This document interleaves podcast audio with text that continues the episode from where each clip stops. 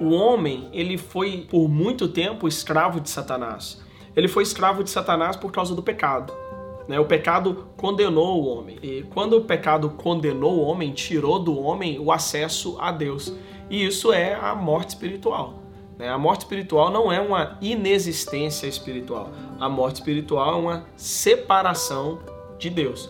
Como você vê isso? Como você sabe disso, Diego? Ué, quando Jesus morreu na cruz, né, morreu fisicamente, naquele momento ele também recebe os nossos pecados e ele morre espiritualmente. Aí ele fala: Deus meu, Deus meu, por que me abandonaste? Porque naquele momento Deus é separado de Cristo.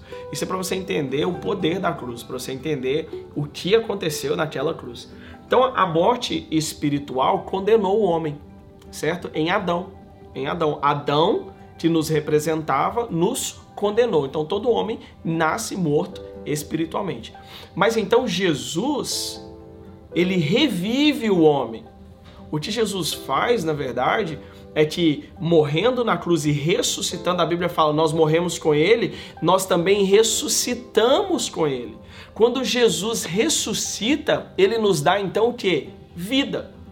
Agora veja bem, se antes estávamos mortos nos nossos pecados, tá bom? Como a Bíblia fala, agora ele nos deu vida. Consegue compreender? Agora nós temos o que? Vida. Antes nós estávamos no império das trevas, mas a Bíblia fala que agora ele nos transportou para o reino do Filho do seu amor.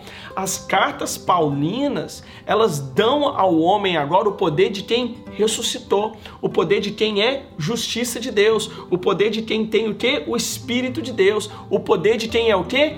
Guiado por Deus. Esse é você.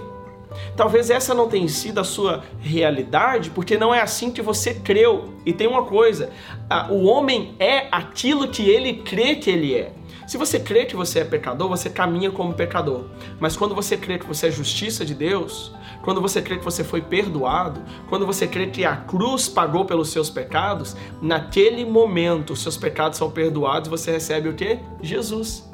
Mas Diego, então é só crer? Exatamente como foi que você recebeu salvação? Você creu.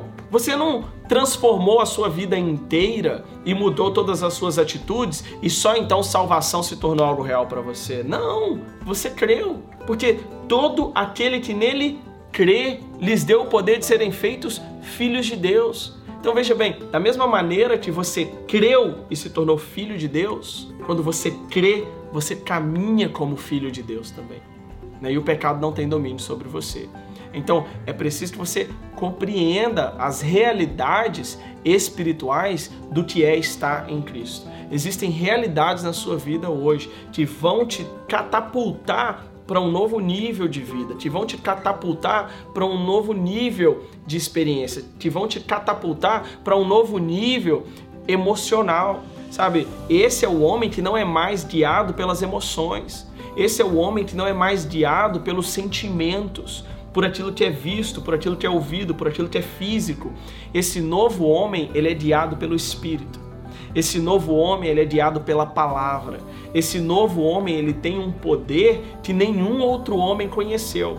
Consegue compreender? Esse novo homem é você, sabe? É para isso que eu faço esses vídeos. Esses vídeos é para abrir os seus olhos espirituais para quem você é hoje em Cristo, para aquilo que você tem direito hoje em Cristo, para aquilo que pertence a você, para suas realidades. Sabe, existe uma realidade da nova criação.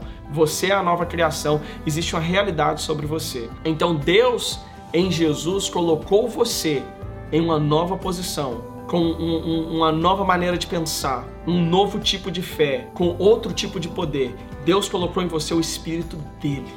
Você nasceu de novo.